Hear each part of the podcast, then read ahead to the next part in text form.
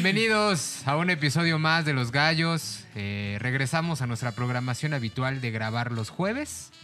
Eh, usted no, No más sorpresas hasta ahora. Usted no sabe, pero anduvimos algunos días ahí campechaneando, probando días, porque eh, chocaba con los jueves de misa del gallo negro, Exacto, sí, sí, sí. chocaba con el ping pong del gallo verde y sus tías.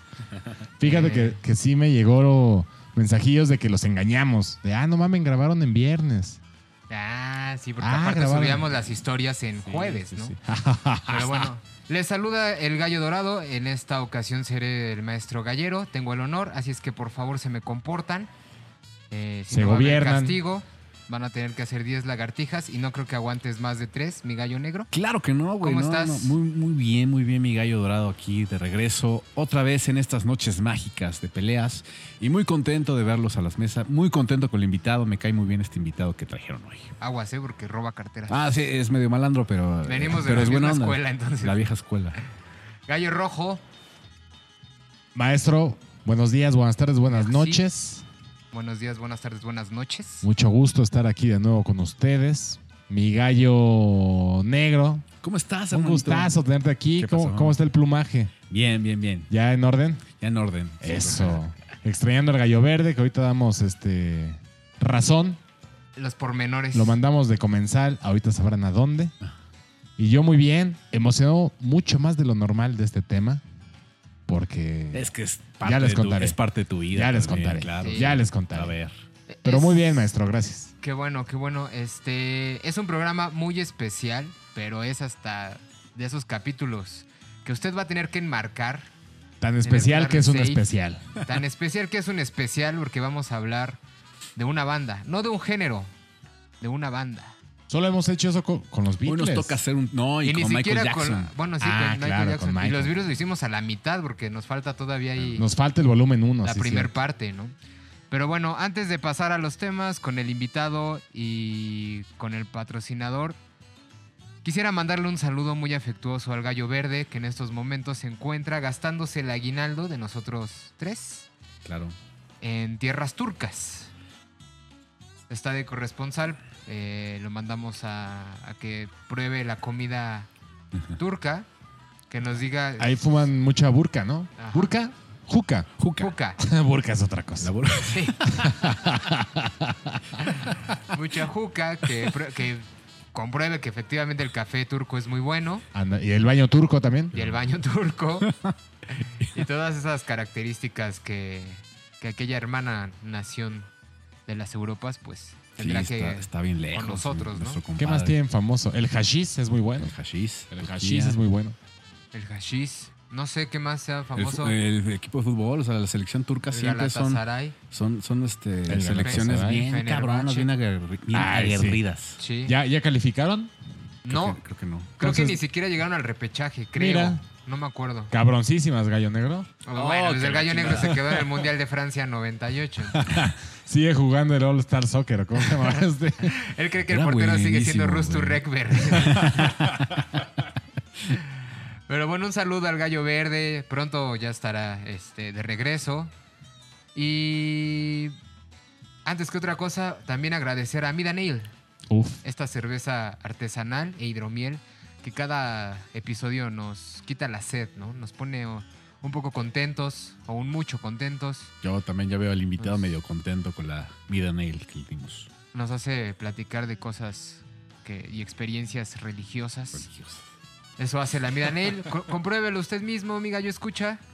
Eh, en Linktree, en nuestro Linktree, en la descripción del podcast, podrá encontrar los contactos para que llegue Mida Nail hasta su domicilio. Y hablando de los del Linktree y de los contactos, usted nos puede seguir en Instagram, en la cuenta de Instagram, que es mi gallo rojo. Los guion bajo gallos MX. Lo mismo para Twitter. Y a ver, gallo negro, te voy a levantar el castigo un poquito. ¿Cómo estamos en aguanta. Facebook? Los, en Facebook estamos como los gallos.aquines raja. No. ¿No? Sí. Cambia el punto por la diagonal. Diagonal. O sea, los gallos diagonal aquines raja. No, sí, estás molestando. Ay, ok. Facebook.com, diagonal. Aquí los gallos. Los gallos aquí en la Aquí los gallos. Aquí los gallos. ¿Y allá quién? Bueno, usted nos puede, De aquí para acá los gallos, de allá para acá quién. Ya se la saben nos nuestros puede seguir en diferentes plataformas.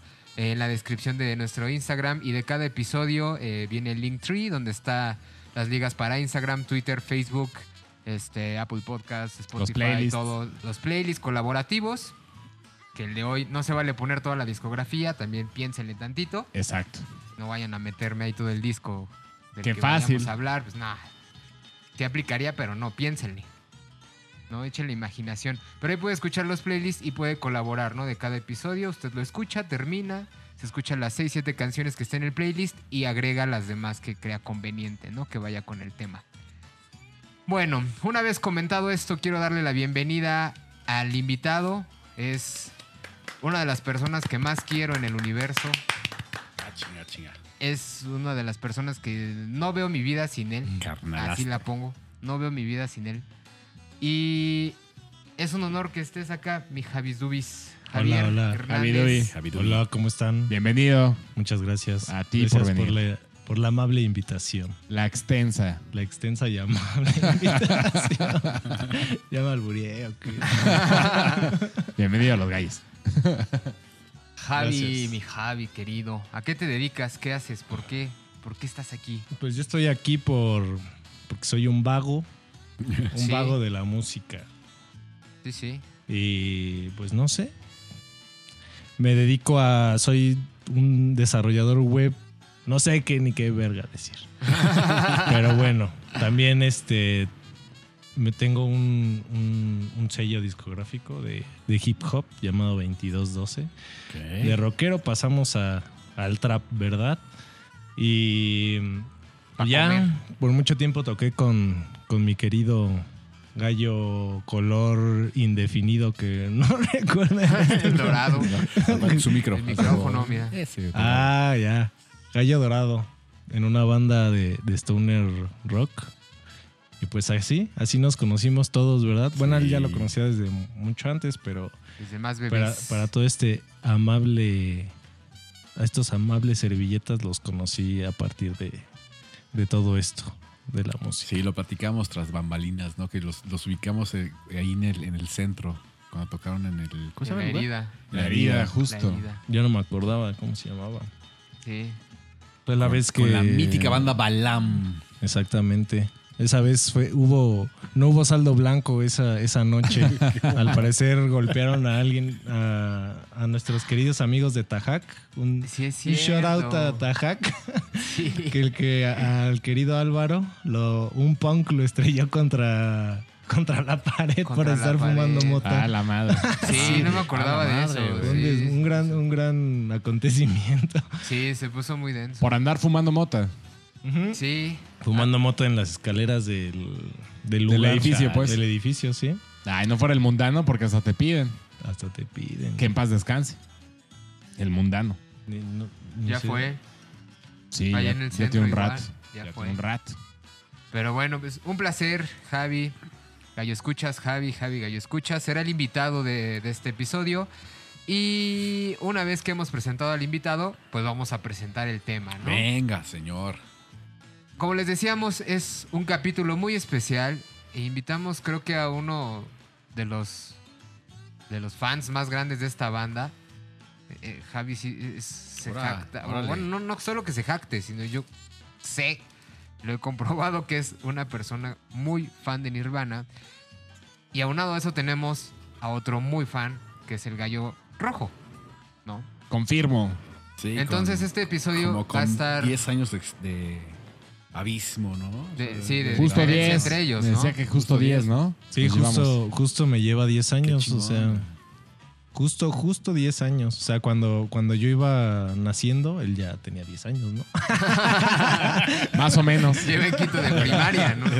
No, y aparte, Ponle, ya viste quítale. que- Yo viste que el- el- viene súper con su franelita. Me puse mi- mi camisa de franela. Sí, se Ah, vino sí. muy ad hoc. Me puse mi camisa de franela. Él, ¿Por qué? no pasó el memo, o sea, el, el único que le llegó fue a él. Me lo mandé yo solito. De la vestimenta. Código ahí. Pues sí, vamos a hablar de una banda muy gronchera, uno de los íconos del grunge, y vamos a hablar hoy de Fecal Matter. Huevo.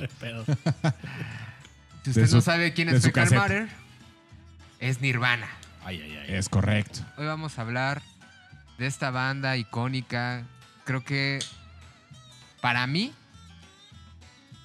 la banda que cambió Seattle, el grunge, y que dio una pauta para que la música fuera otra cosa.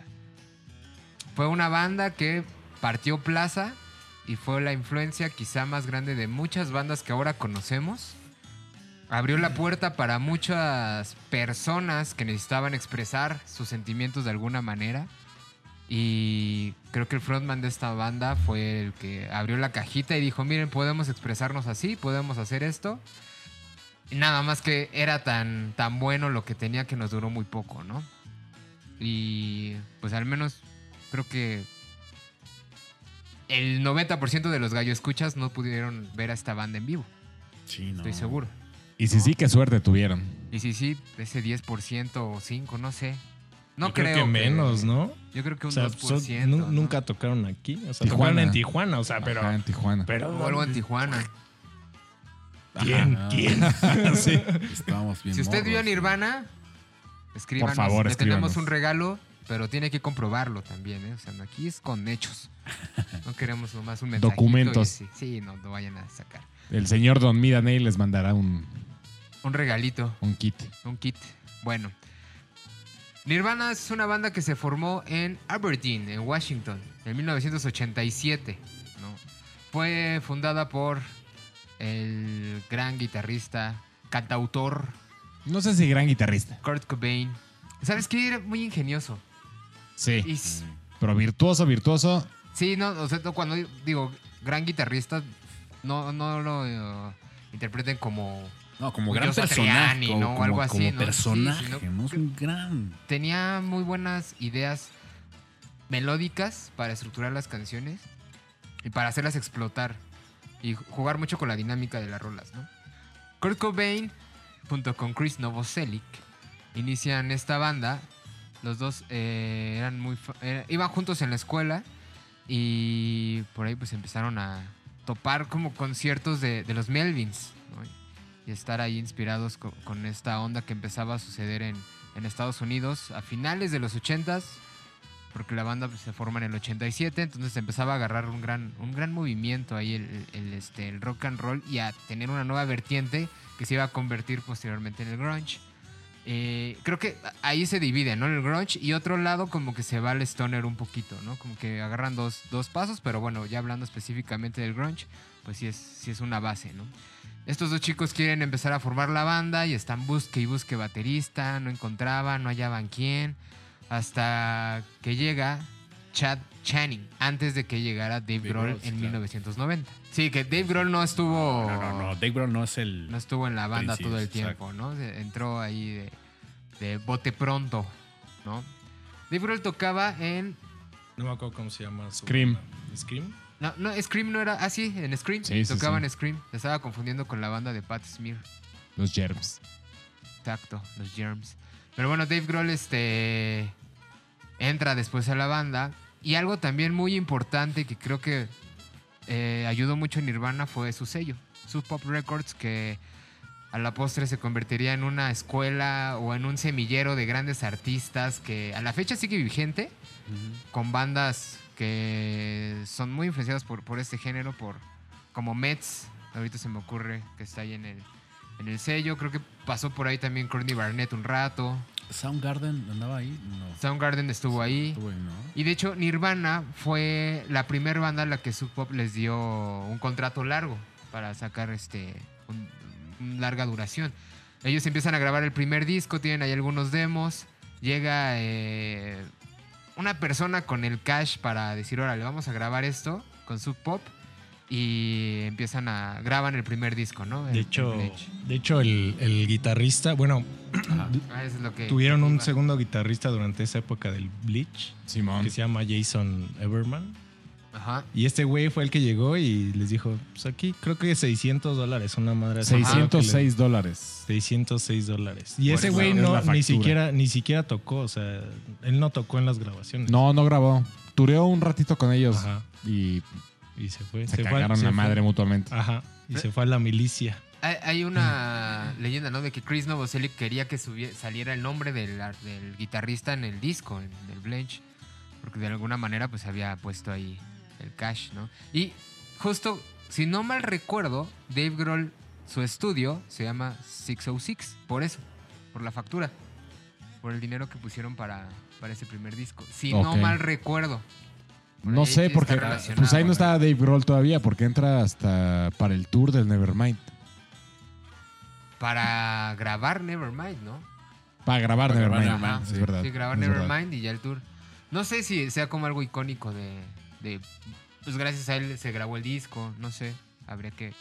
Fue, al- Meternos- fue alguien importante para, para su gestión, para su Nacimiento. Nacimiento. la gestión. la Sí. gestión. Ya cuando hablemos de Dave Grohl, pues ya platicaremos. En el Exactamente. episodio de Dave Grohl. A ver, chicos, ustedes dos. Gallo Rojo, Javi. Échenle más galleta a la historia. Vas tú, Javi. Después de, de que graban el primer disco, Pues ese trayecto del camino al primer disco, no, pues el primer disco sí, o sea, un sonido súper under, súper metal, Claro, punk. Ándale, ¿no? Así. Así. tiene esos tintes. ¿no? Ajá, sí, pues es que justo Kurt Cobain siempre tenía sus raíces este súper under, súper le gustaba, o sea, él siempre que quiso hacer como algo muy todo lo que hacía era como lo que le gustaba y nunca buscaba como el éxito comercial. Siempre, o sea, era esa era una persona que que creo que que sí quería la fama, o sea, sí la buscaba hasta cierto punto, pero al mismo tiempo la rechazaba. O sea, como mu- muy, contradictorio su personalidad, ¿no? Creo que cuando le llegó se dio cuenta que, que no era eso Ajá. lo que estaba buscando, Sí. ¿no?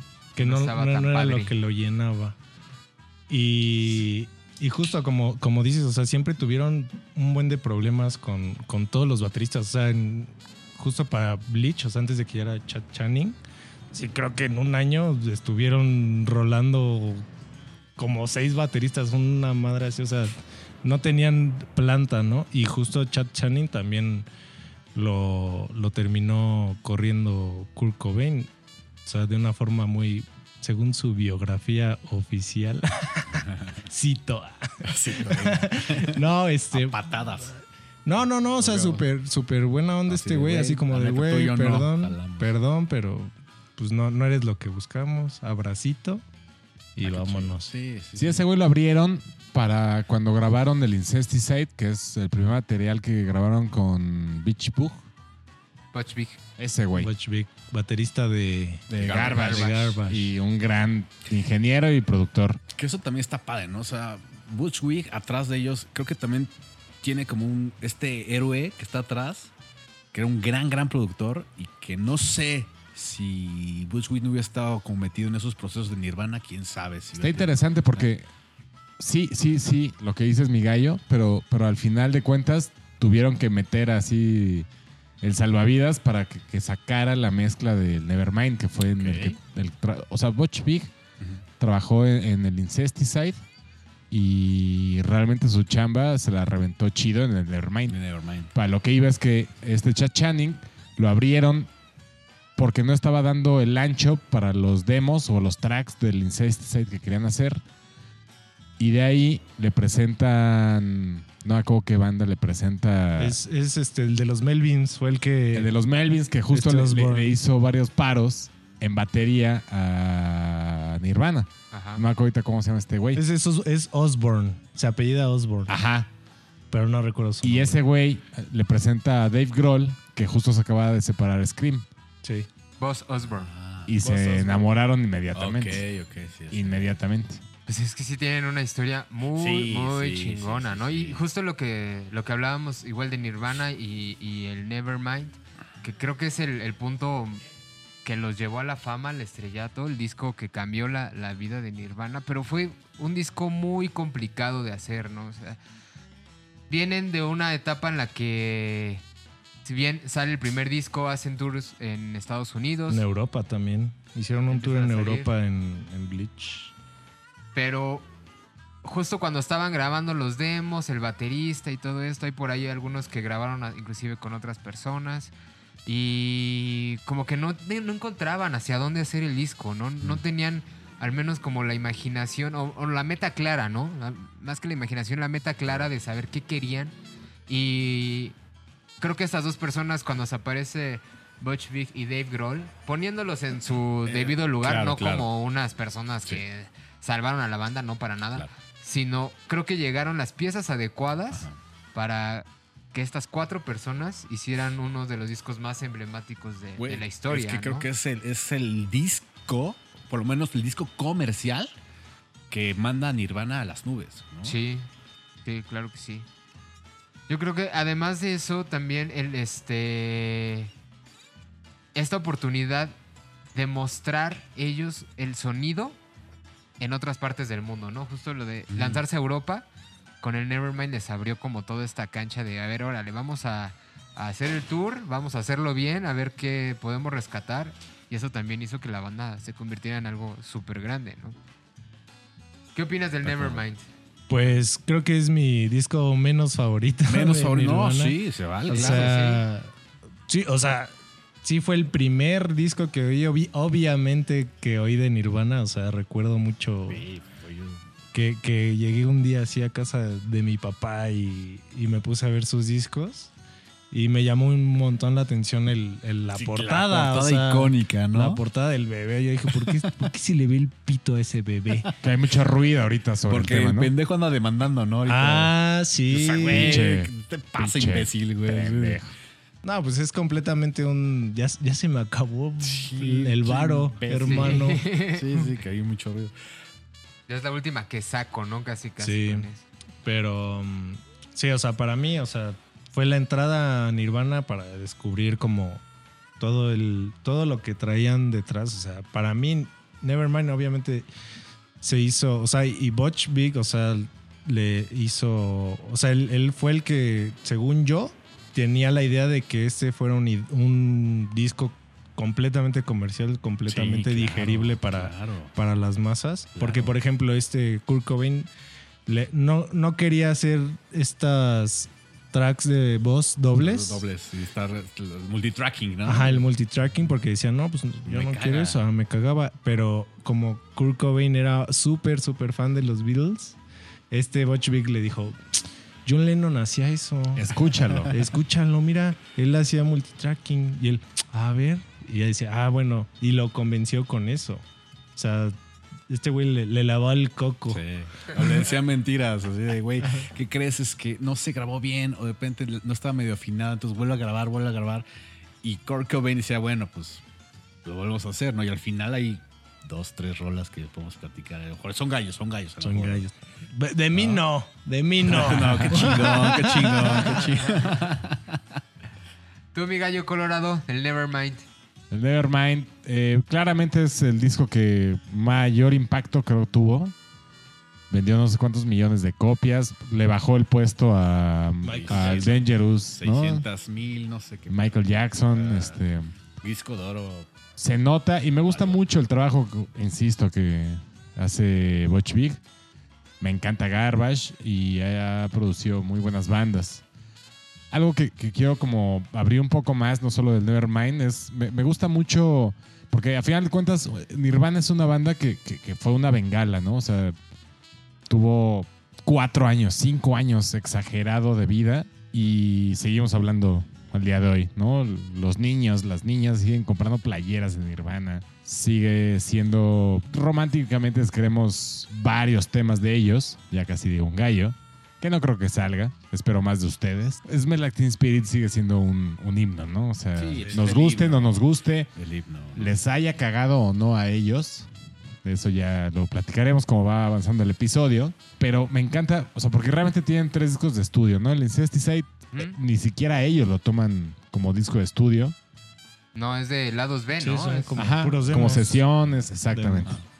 Y de ahí, pues en vivos y el Unplugged, puta, pues tienen un chingo de, de material que, que- que estuvo chido que, que- se lograra, porque tal vez como buen fan hubiera sido bien frustrante tener solamente como 30 tracks nada más. Sí. ya por el resto de la vida. Pero me, me gusta un chingo cómo se nota, cómo fue evolucionando, no solo Cobain, porque creo que fue dejando fuera el cambio de los bateristas, eh, eh, los baj- las líneas de bajo de Novoselic, que para mí es un gran bajista, que lo, lo- lo platicamos un poco con Carla Molkovich, Sí, claro. que nos hizo cara como de, ¿qué les pasa? Pero es que realmente, si le pones atención, es, es un bajista tipo McCartney, ¿sabes? De que no se atasca y sabe cuándo callarse, sabe hacer unas líneas chingonas, hacer buenas melodías, acompañar la voz. Me encantan las líneas de bajo de este güey. Pero el Bleach para mí es como muy emputado, muy podrido. El Nevermind es como, nos estamos entendiendo, ya no estoy tan emputado. Y el Inútero es como, ya entendí. Ya entendí. Ya entendí que estoy emputado.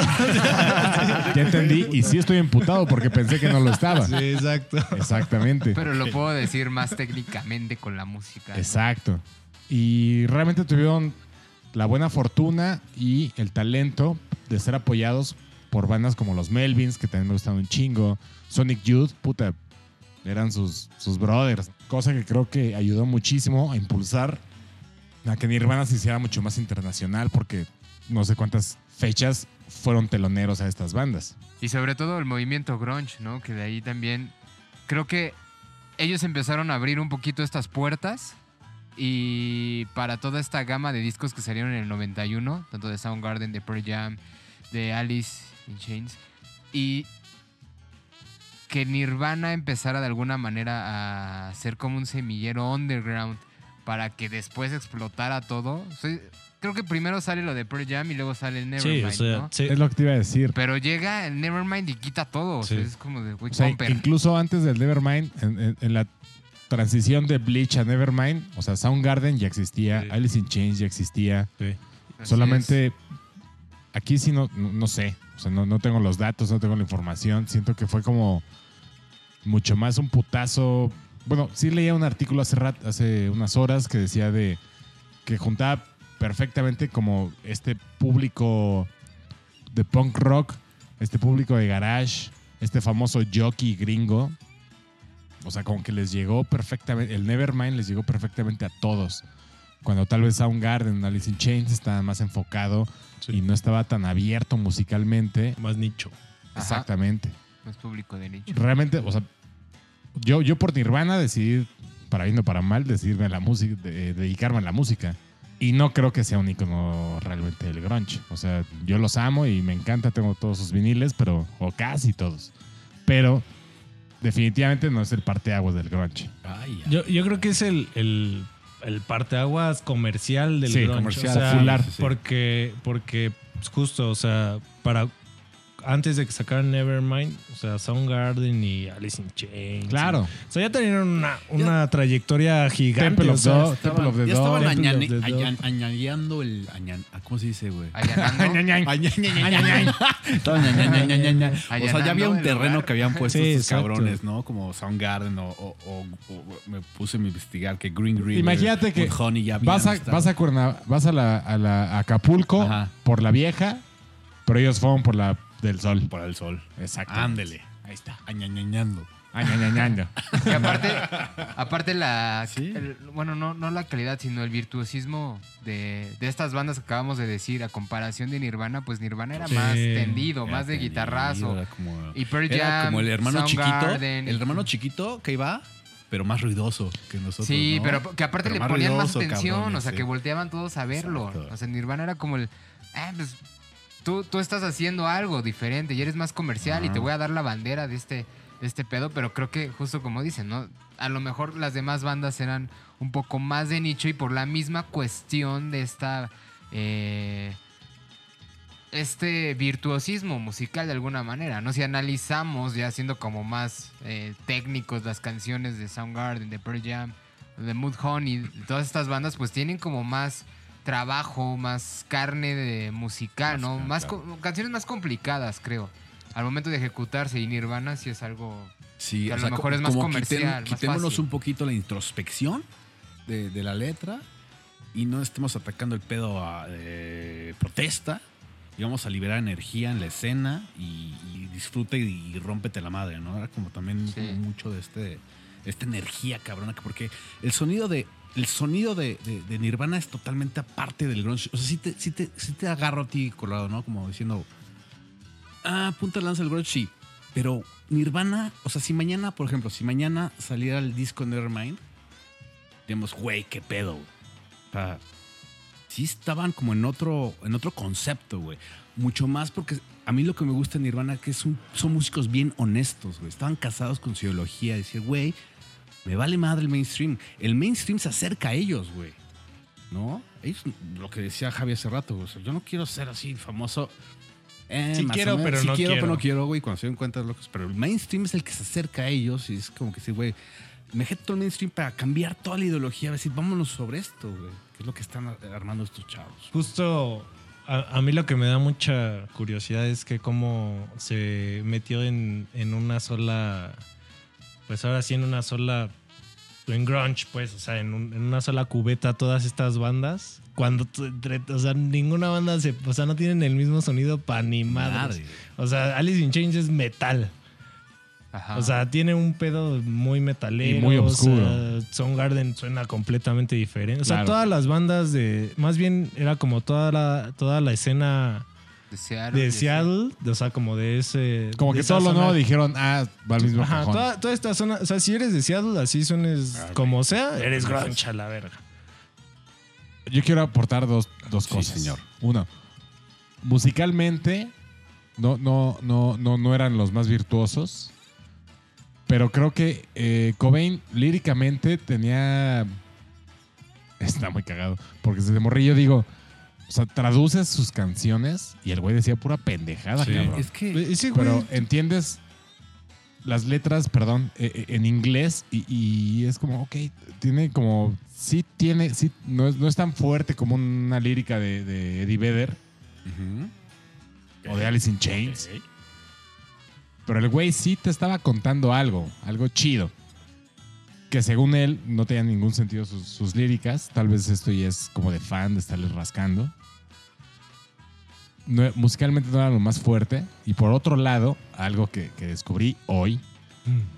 esto que dice que el mainstream lo- los busca y la chingada. Mantener a este güey como santo, nah, no lo sé, no estoy tan seguro. Después de que el Nevermind rompió madres, este güey, cuando salió el Nevermind, el con... A ver, ese güey se hartó de que su pop no movió realmente Bleach como él esperaba. Y él decide buscar otro, otra disquera, y él decide romper el contrato con la, con la disquera que los había agarrado. Y entonces entran con, con Giffen, con... David Geffen. Ajá, con DGC, la disquera. Y como sale Nevermind, estaba dividido en el famoso 33.3 y ese punto uno que sobra, ¿eh? no, ve- no sabemos a dónde va. Y después de un año que este que Cobain ve que rompió números, exige Sí. reacomodar ese porcentaje y se termina quedando con 75%, güey. Entonces, un santo no era. No, no, No, para no, nada. no. o sea. Y que le asustaba el mainstream, tampoco. No, eh, y eh, que o le sea, asustaba la lana, tampoco. No, no, porque justo ese güey desde morrito, o sea, desde la secundaria, ponle, decía, yo quiero ser famoso. O sea, él decía, yo quiero ser famoso. O sea, ese era su objetivo. Así yo no sé, pero yo voy a ser famoso y voy a vivir de mi música. Así el. O sea, ese güey quería hacer eso. Tal vez, como dice el queridísimo gallo colorado, este, pues más bien cuando llegó ahí, pues dijo, verga, creo que esto es no, esto es- no es como yo creía que iba a ser y ya no me gustó tanto. Exacto. Es otro pedo más. Y solo quiero más lana. Ajá. Pues sí, y, quiero y- más y justo speed. casi, según yo, casi Nirvana vale madre por, por, por este cambio que hizo Kurt Justo Cobain. de ahí hubo ahí un- Rocecitos. unos recitos que no se... Unas rebabas que no se limaron, Ujú. realmente. Entonces hay como que... Y mira, ustedes, mis gallos, y creo que también Javi, saben que me encanta esta banda, pero sí, tampoco hay que idolatrarlo y ponerle una veladora como a Tocayo. No, jamás. jamás, jamás. Tocayo se, comían los lentes, güey. Un santo Pero- no era pero no te- tampoco. Saludos al Tocayo donde quiera que esté. Pero bueno, esto es una banda que definitivamente rompió números, rompió billboards, rompió muchas cosas. Y sí, llevó el grunge, que es el movimiento al que pertenecen, a un pedo internacional. Sí, eso no, eso otra- no hay duda, sí. ¿no? A otro lado. Otro lado. Pues después del Nevermind sigue Inútero, Inútero. ¿sí? Que creo que ya alcanzan una madurez que no, no sabremos si pudieran haber dado otro salto más allá. Seguramente sí. Y aquí es cuando entra eh, eh, el cuarto personaje, que no influye tanto, pero al final tiene una contribución muy especial, que es Pat Smear. Y creo que también... Eh, los Germs que los acaban De meter Germs. al Hall of Fame. al Salón de la Fama del Rock and Roll. Exactamente. Pero creo que este. Pat Smear también es alguien muy importante en la banda por un momento épico que es el MTV Unplugged del 94, ¿no? En abril del 94 sale, sale este MTV Unplugged que se vuelve, creo que de los. Un ratote estuvo en el más importante. Yo lo sigo teniendo ahí. Yo creo Es que sí es eh, eh, de los más grandes. Pero sí se volvió en un parteaguas para esta forma de, de- de que MTV hiciera este- esta clase de conciertos y que fuera una, una este, pues una institución, ¿no? Para todas las demás bandas que iban a grabar, pues que tuvieran la inspiración de, de saber cómo se hacían estas adaptaciones, ¿no? De una banda muy ruidosa a unas canciones muy eléctricas, ¿no? Además de esto, bueno, pues los covers que siempre Nirvana ha sacado. eh, no voy a quemar gallos. No pero por ahí Siempre ha hecho, siempre hizo covers muy buenos, güey. Muy, muy buenos. neta, muy empezó buenos. el- En sí, la primera canción eso, con la el primer sencillo. El primer sencillo es un cover de, de Shocking Blue. Ajá. Eh, Este. Siempre ha hecho esto súper bien, los covers, las adaptaciones. Y. Yo al principio creía que era por Dave Grohl.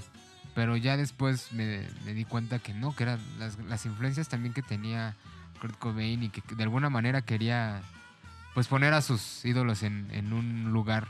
Sí, ese güey tiene unas, Padrísimo, unas ¿no? influencias muy interesantes, güey.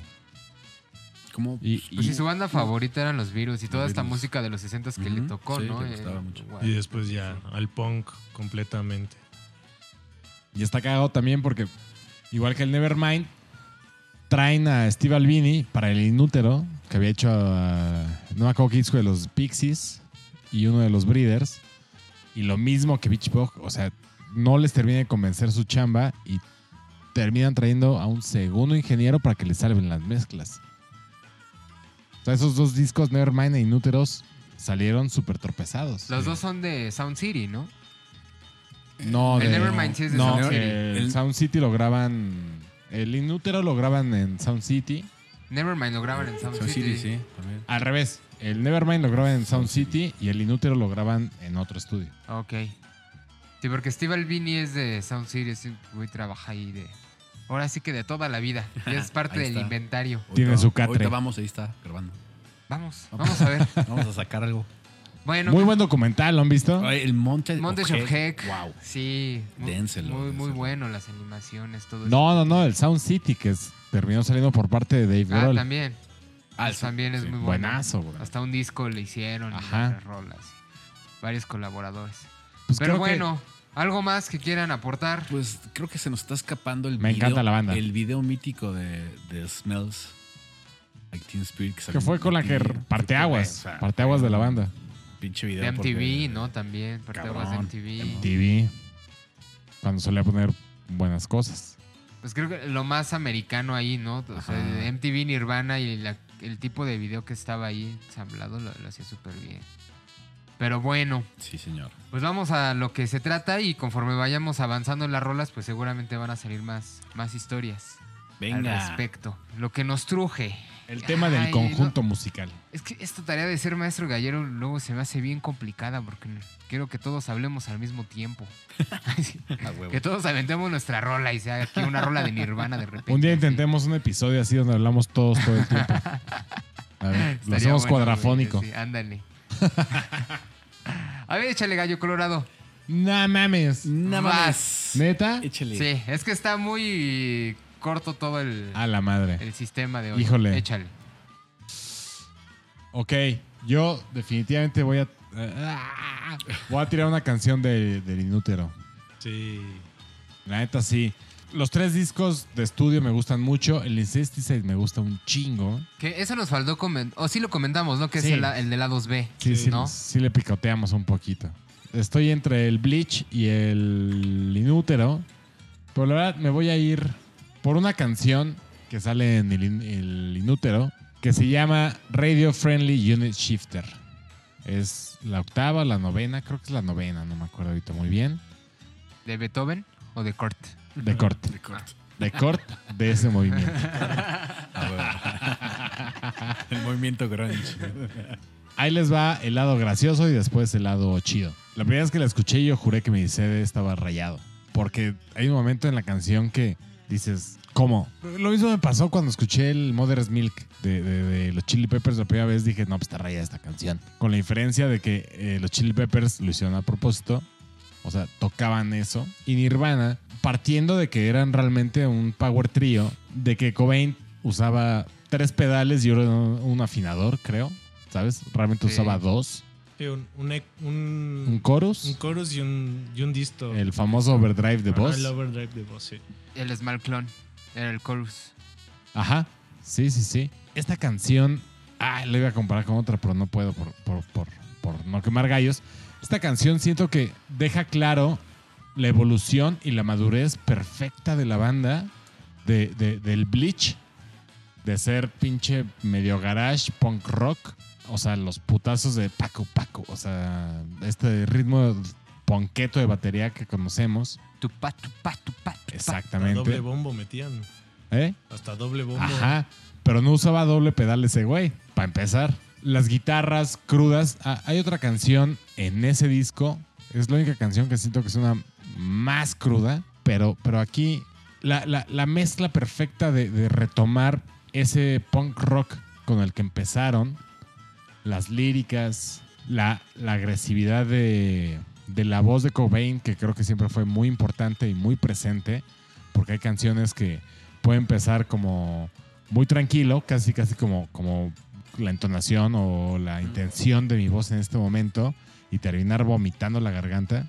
Las líneas de bajo de Novoselic, que siempre ha estado atrás, es como el gordito de, de NSYNC.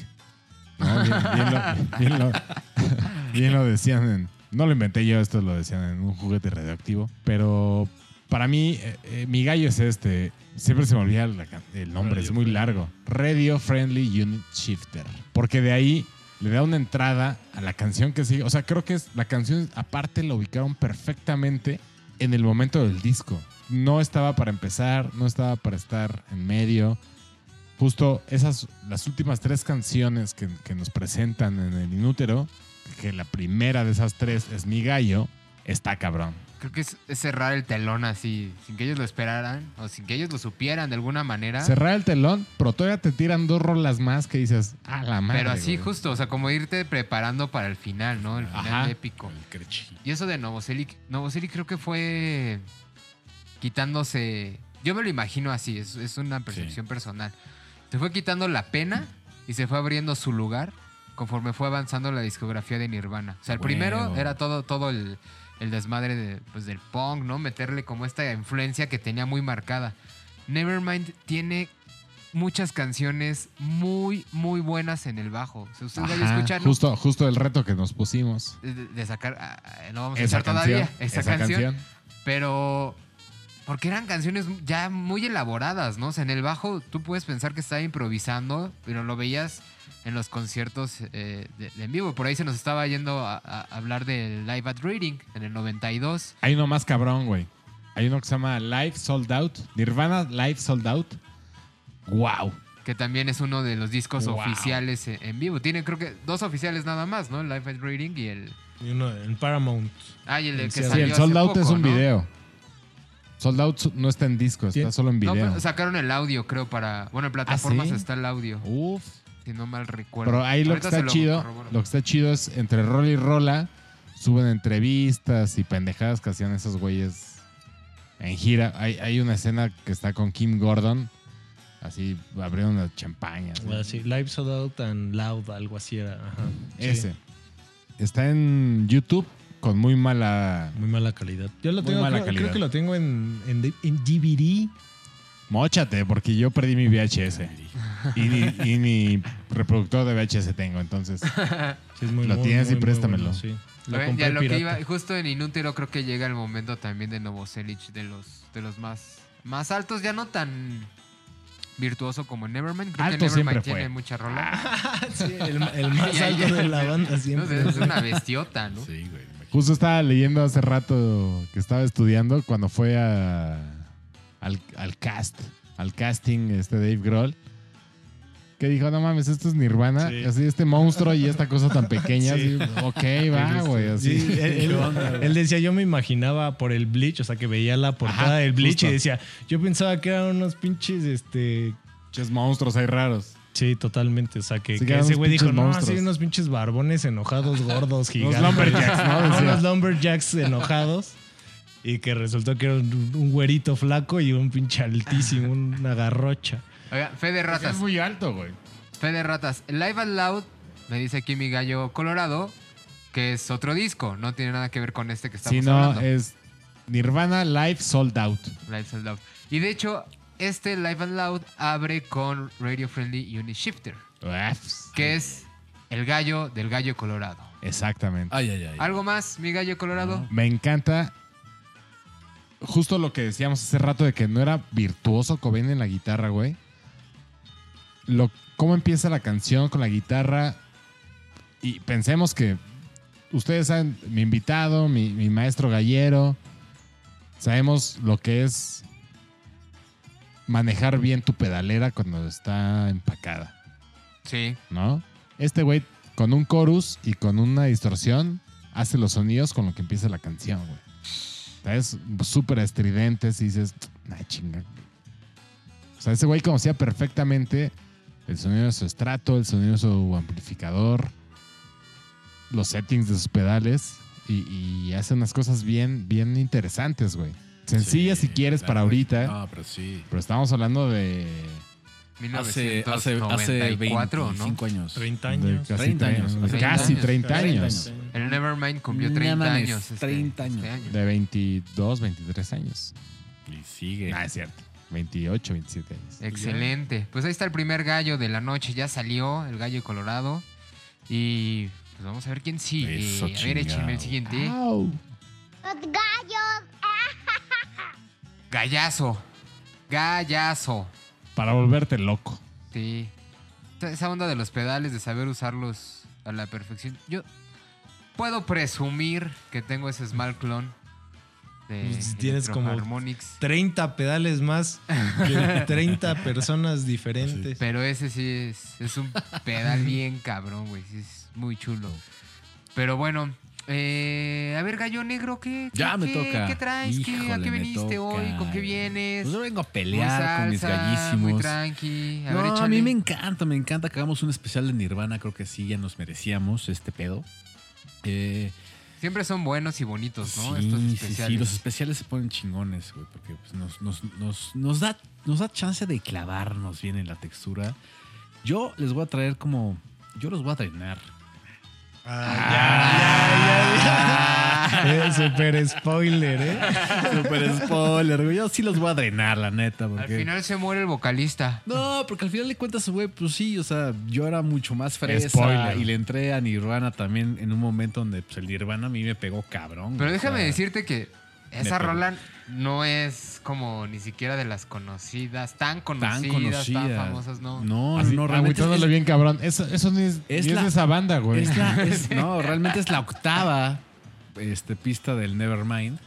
Que a mí se me hace mejor, tres veces mejor que Smells Like Teen Spirit con este mame que siempre hubo de, de estar este como como como la punta de flecha del Nevermind, ¿no? Que el Like Teen Spirit era así wow, Pero sí, a mí sí me tocó mucho el Nevermind en mi, mi época fresa y a mí me, me, me volteó la cabeza decir, güey, qué pedo con estos rockeros que están haciendo ese otro, ese otro sonido, güey. Y Drain Juke era lo que platicamos al principio, lo que decía mi invitado, que mucho en la, cuando, cuando producen esta rola, ¿no? Que hacer esta onda del multitracking, ¿no? Con, con este grandísimo productor Butch Wig, ¿no? O sea, realmente Wig dio un momento donde le, mentía a Kurt Cobain, ¿no? Para decirle, güey, a ver, aquí está la onda, güey, no salió bien la grabación, de repente se perdió esta mala final de guitarras, tienes que volver a grabar. Y como Cobain dices, es que no me late este pedo, ¿no? Pero al final de cuentas llega, o sea, llega a un, a un sonido y a un nivel de, de, de- lo que estaba buscando por un lado Bushwick y por otro lado agarrar el talento de este cabrón, porque siento que este cabrón era muy talentoso, un güey tremendamente creativo, quitando el pedo personal, que sí, te- que, que sí tenía como muchos pedos en la cabeza, porque también se me hace parte de la genialidad de este cabrón, que traía como esta historia de vida muy cabrona, donde hay un Sí documental tuvo una vida muy cabrón este güey. Muy cabrón y... y- y- y No como- única. no, no, no, como todos, jodido, como pero- todos, como todos, como todos. Pero lo que tenía este cabrón y la creatividad de, de agarrar sus problemas y sus, y sus malos ratos y, y traducirlos en arte y en creatividad, eso es lo que estaba cabrón, güey, porque no cualquiera, güey. Y, y, te- y tenía esta capacidad de decir, güey, sí, el 95% de las letras de Cobain no las entiendes, pero, pero por ejemplo, Drain You, que es mi gallo, que es lo que estoy aventando en este pedo. A mí me encanta porque lo conecto mucho a también a una cosa que me ha pasado mucho, ¿no? Y no, no, no que me pase siempre, pero en mi opinión, está hablando de una relación tóxica, Claro. ¿no? Sí. es cuando te enamoras de alguien y de repente caes en una relación amorosa, afectiva, y de repente el amor deja de ser saludable, güey, y se vuelve tóxico, güey. Hay un chingo de carnita, güey, para decir, güey, no mames que en dónde estoy parado, ¿no? Y al final de cuentas, creo que desde mi punto personal, Drain You tiene esta carga emocional cabrona de cómo habla una relación y de cómo está en una, una relación tóxica con una persona se me hace una joya Drain You por, por precisamente por este, este capacidad de, por ejemplo, de realmente meternos un poquito, un poquito en la, en, es como una ventanita en lo, en lo, en cómo pensaba Kurt Cobain, ¿no?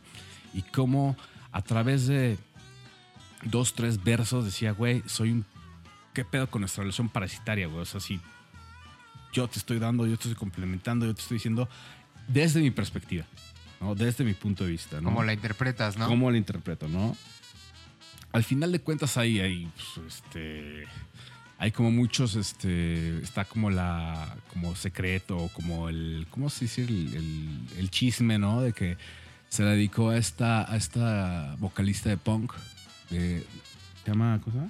Toby Bale, que es, que es Ah, como- su exnovia. su exnovia, que es- Claro. o sea, se le dedicó a una novia que, que es, una, es la, la vocala de un, un grupo de punk que se llama Toby Bale. Bikini Bale. Ajá. Pero, pero ¿No? está cagado eso porque justo antes de, de andar con esta chica, bueno, lo que sé, el chisme. Lo que Ah, cuenta sí, la lo que leyenda. cuenta la leyenda. O sea, an- andaba con una chica que se llama Tracy, se llamaba. Aquí no, hay mucho chismecito, Tracy, oye. Y anduvo mucho, muchos años con ella, o sea, no sé, tres, cinco, algo así, no, no tengo, no me acuerdo ahorita.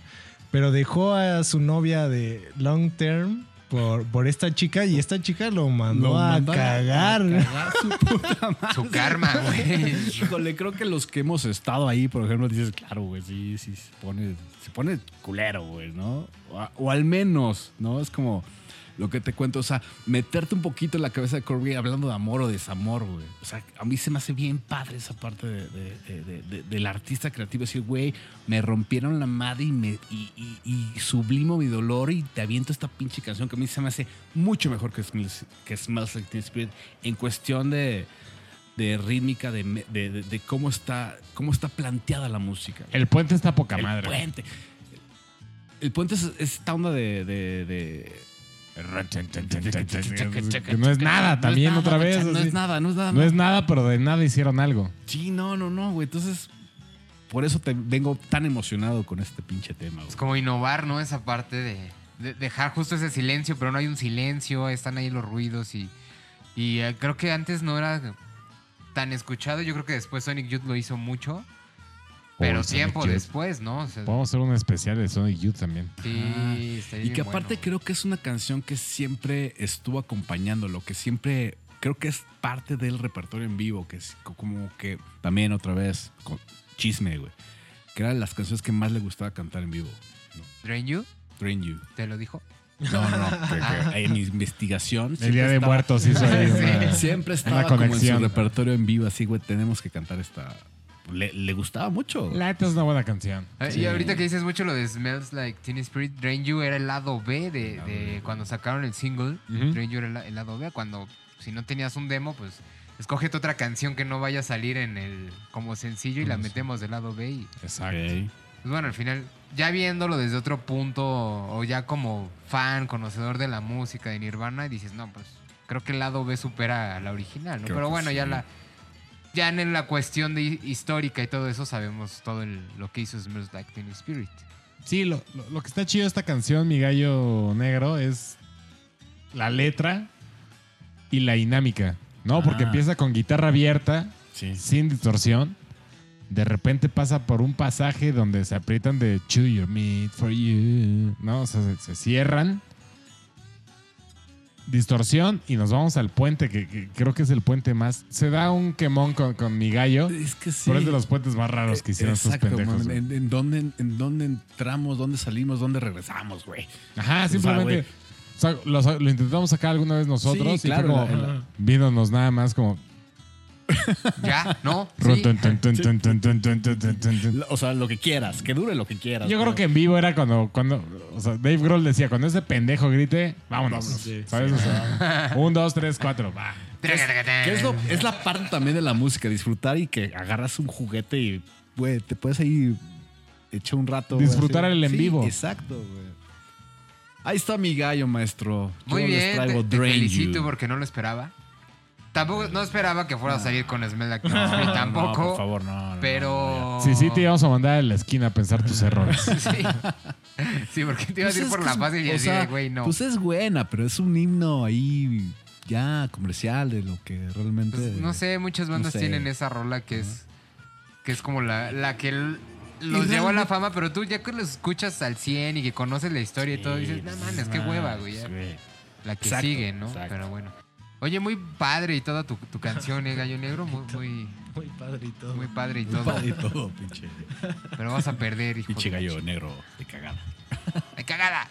Vamos a un corte comercial y Vamos a regresamos. Mida Nail. Pum, pum, pum. Dicen los maestros, esos de barba que saben mucho, que las grandes batallas de la historia siempre se celebraban con cerveza y que los meros chingones también lo hacían con hidromiel. Los gallos somos buenos para las batallas y las seguimos celebrando igual. Y qué mejor que con una cerveza artesanal e hidromiel de Mid and Ale, que es pura calidad. Aviéntate como lo hacían los chingones a probar la delicia de la bebida alcohólica más antigua de la humanidad, el hidromiel. Y celebra tus batallas con un par de las más ricas cervezas artesanales. Búscalas en mid.com.mx. Los gallos y Mid and Ale, batallas que se celebran a lo chingón. Los gallos. Insisto, muchas gracias, Mida Nail. Yo me acabo de destapar una. ¿Una qué? Una mida Nail. Ah. ¿Te gustaron La la- Brut las la Mida Brut Nail, Javi? Sí, están muy ricas. ¿Están muy, buenas? Sí, la verdad, bueno. sí. Te Sí, vamos me- a regalar otra más para que te la lleves en el camino. Está ponderosa. Me, me voy a ir en bici, me voy a caer. Si Amato lo libró, tú puedes. Si Amato lo logró. Bueno, pues que Amato también está loco en la bicicleta. Pero bueno, vamos al tercer gallo de esta noche. Vámonos. Va a ser turno de, de nuestro eh, invitadazo. Pero antes de que presente su canción, quiero. Pues no sé si está bien que diga presumirles o decirles esto, pero Acotar. acotar. Ajá, creo que es la mejor palabra que podría Bien, ¿Ves? bien. Ese güey siempre me salva de todo. Todos mis problemas es con Javier. Estoy en otro pedo, Me güey. estoy yendo a la verga. De, ven. Y Javier llega. Y otra vez lo Me hizo. gusta que ya podemos decir verga sin pedo. sí. Pues es que úsala cuando tienes que usarla. güey. Exacto, no abuses. Tampoco no la. No abuses ¿Cómo? de la verga. No te. No, esa- sí, sí, sí, sí. No abuses. Inte- Intenté forzar otro chiste, pero no. Sí, no abuses. Lo necesario. El Javi agarró el. Igual que la fibra. Sí. Igual, así. Agarrando de, de donde puede. No, esto ya, ya. Bueno, para acotar este, justo eh, el tema de- del Gear de, de Kurt, Javier posee una joya que es la Jaguar No es cierto, de Kurt Cobain. Pero aparte Javier es zurdo. Entonces No más, cierto, más parecido a la realidad no podría ser ¿Qué esa está guitarra. pasando? ¿no? Aparte de esta Jaguar, usaba Mustang. Una usaba- Mustang, una Mustang azul. La Hackstang que tenemos aquí atrás, Aquí que, atrás, que diseñó, diseñó él, que era, es una, una, un híbrido entre una Jaguar y una Mustang. y Una Mustang. Y una Stratocaster negra. Así es. Negra con el golpeador blanco.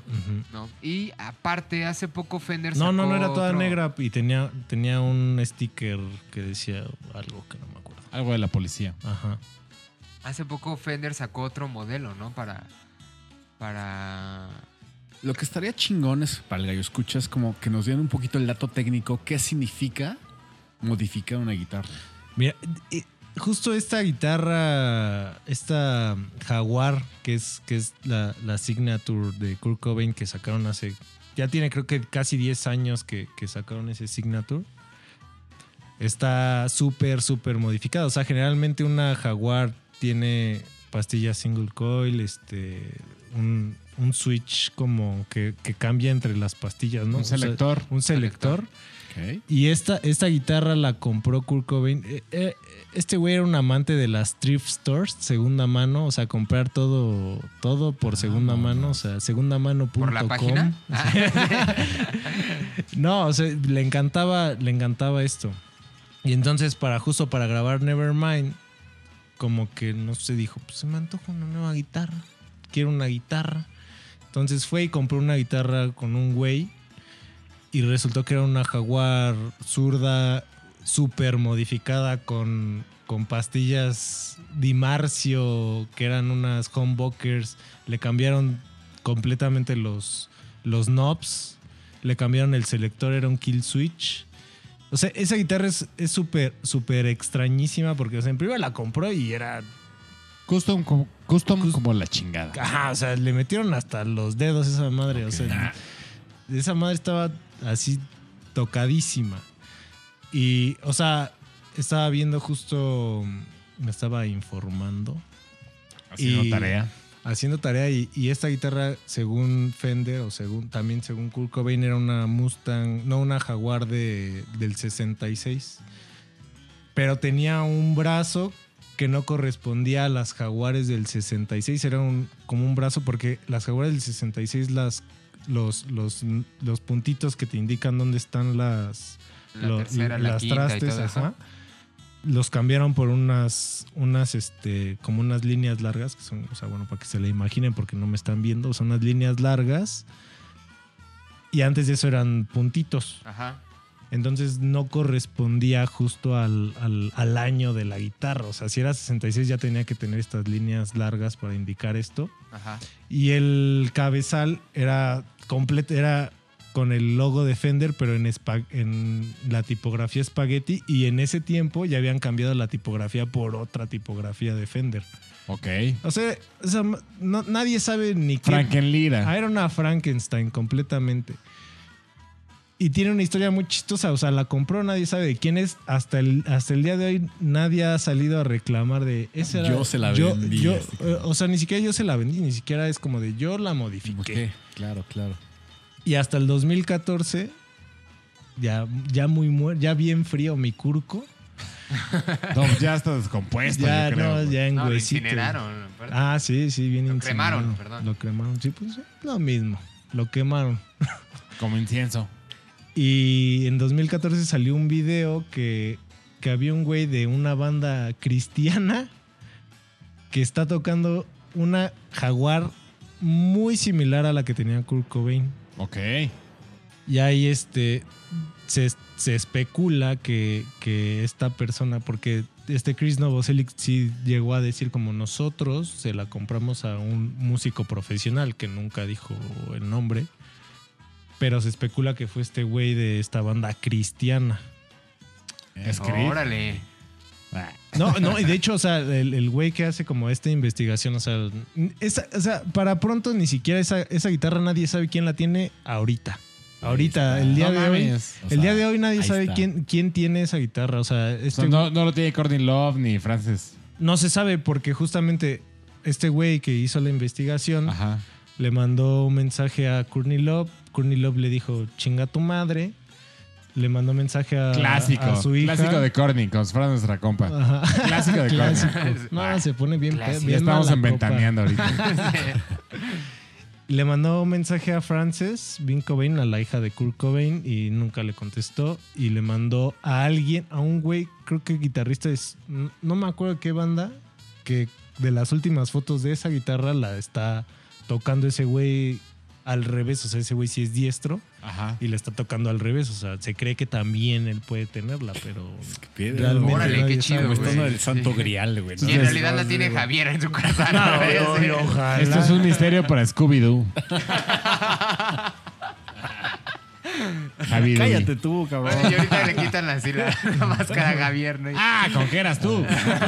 ¿Qué eras tú, es el músico cristiano, ¿no? Así es Courtney Love. ¿no? Maldita, maldita Corny Love, güey. Está súper chingón ese pedo, güey. Sí, es súper. Es como una historia súper mítica. Está buena, está buena. Y era, era la guitarra de tus sueños. Era la sí- guitarra de O mis es la guitarra de tus sueños. Pues sí, Todavía la sí, tienes, ¿no? Todavía la tengo, ahí la tengo bien guardadita porque. pues, ¿Pero la usas? Ya casi no, Ah. pero es- qui- quiero volver a usarla. Pero quiere que la uses otra Quiere vez. que la te me llama. me esperando, llama. güey, te está Como la cicatriz de Harry Potter, así me duele. me duele cu- cuando, estoy Pinches cerca de ella. cánticos demoníacos que salen ahí del closet, güey. Pero sí, o sea, es, es una guitarra muy, muy especial. Sí, Y, sí, y sí. justo Kurt Cobain le encantaba, como saben, romper todas sus guitarras. Y esa, esa, esa creo que fue la única que no tuvo ese fatídico Sí, de ese final. final, sí, güey. Porque es que, hasta. güey, te patrocinan. Yo haría no, lo no, pero, pero por ejemplo, o sea, o sea, pero esa guitarra no la podías conseguir en No, ningún güey. lado. o No, ya sé, las otras, digo. Pero por ejemplo, esta guitarra, esta Jaguar, era su backup de la Mustang. Ok. O sea, era como su segunda o tercera guitarra que utilizaba en vivo. Era la Mustang. Bueno, era la Fender Stratocaster, la toda negra. La clásica. Y después la Mustang y después esta. Y.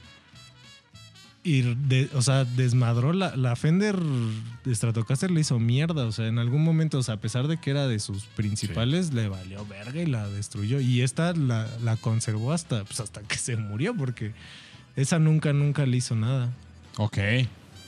Digo. ¿Y tu gallo? ¿Y tu gallo cuál es? Ahora sí. Ah, mi gallo. Muy, muy buena pregunta. pues, pues justo, justo estuve en estos días pensando cuál, cuál sería mi gallo. Obvia, de, de Nevermind, sí, la verdad, no. O sea, a pesar de que sí me gusta mucho ese disco, para mí el, el Inútero fue su disco donde. O sea, donde es como Nirvana, o sea, como la cúspide de, de su sonido. Y.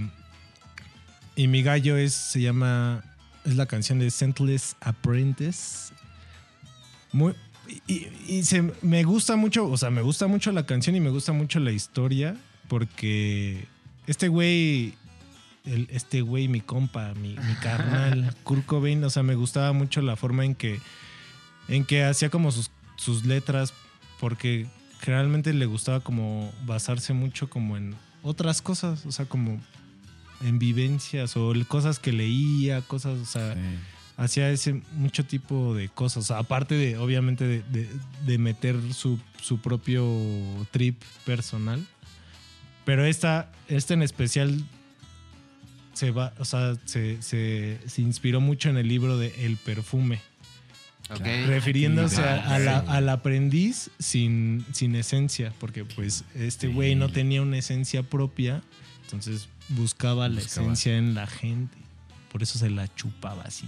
No, no se la Una- un chupaba. asesino. O sea, se chupaba Sí, desde- una historia de un asesino serial que hacía perfumes. Güey, está Ajá. cabrón, güey. Entonces toda esta rola es a partir, a partir de, de justo este. ah, mira, este no libro. sabía, güey. Sí, es, es- es muy interesante eso. Y, Es justo la que decíamos de.